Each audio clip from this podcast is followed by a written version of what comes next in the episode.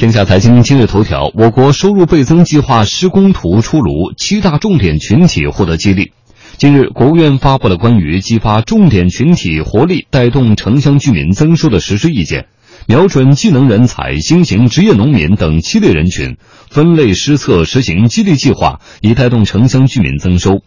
收入倍增的目标是什么？哪七类人群收到了激励红包？我们先来听值班编辑陈磊的梳理。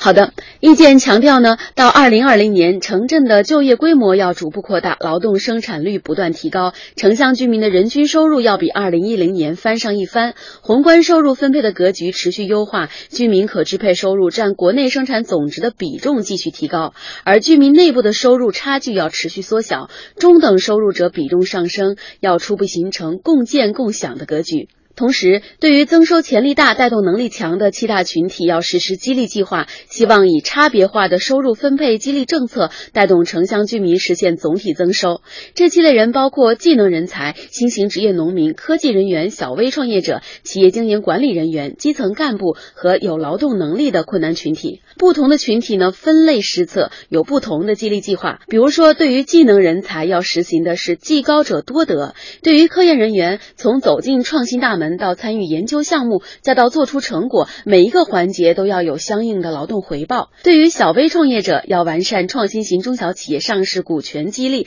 还有员工持股计划的制度规则。那对于企业经营管理者来说，要合理确定国企负责人的基本年薪、绩效年薪和任期激励的收入，同时还要强化民营企业家的创业激励。此外，意见还提出要实施六大支撑行动，包括就业促进、技能提升、托底保障以及增加财产性收入等等。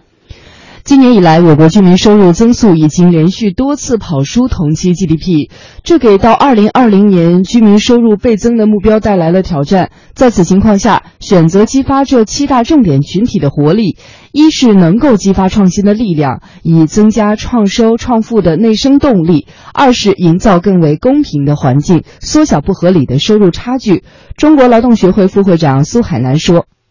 贯彻了“十三五”规划，特别是其中的创新和共享理念。这七大群体，其中有些呢已经是中等收入群体了。科技人员绝大部分肯定是中等收入群体了。要提升他们的收入水平，以增加知识价值为导向的分配政策，就是要鼓励创新，让知识价值得到更加充分的肯定，带来更多的社会财富的产出。呃，新兴职业农民，还有技能工人，这些都是关系到经济社会可持续健康发展转换驱动力的组成力量。另一个方面呢，困难群体，真正的低收入者，我们要想方设法的在经济增速减缓的背景下。让他们呢也能更多的共享经济社会发展的成果，使他们的收入呢较多较快的增长起来，对于我们缩小不合理的收入差距具有至关重要作用。如今不少企业存在负担加重、经营困难的情况，需要降成本，既要增加收入，又要减少企业成本，两者能够同时实现吗？对于这个问题，国家发改委就业和收入分配司司长蒲宇飞回应。促进增收与降低成本是一致的，该如何理解？继续来听苏海南的解读。不是靠控制工资去降，是减少它的税费和社保费。我们的工资呢增长建立在大幅度提高劳动生产率、靠创新基础之上。特别强调是要把经济发展和居民生活的收入水平的提高结合起来嘛，就是两同步的原则嘛。不是因为经济增速放缓就去勒紧裤带过日子，企业负担重了我们就去降工资，是鼓励你多做贡献，提高劳动生产率的基础上，相应的增加工资，呃。提高收入，大家越干越红火。据了解，实现促增收和降成本同步进行，实施起来有三个路径：一是通过清账增收，清除劳动力市场的制度性障碍，降低制度性成本；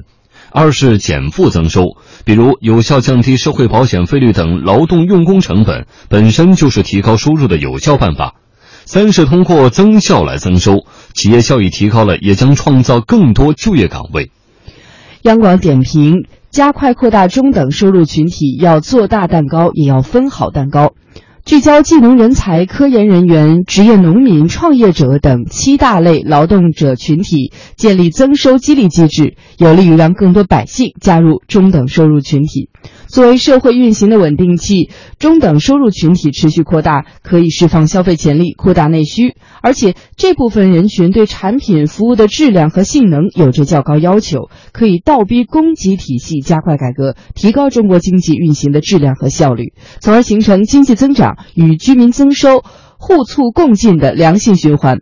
不过，当前扩大中等收入群体面临不少困难。一方面，居民收入持续增长面临压力；另一方面，虽然城乡居民收入差距不断缩小，但持续巩固这种态势的压力也不小。因此，加快扩大中等收入群体，既要做大蛋糕，推动经济向中高端水平迈进，创造更多高质量的就业机会，也要分好蛋糕，加快收入分配等改革举措的落地，使百姓有更多的获得感。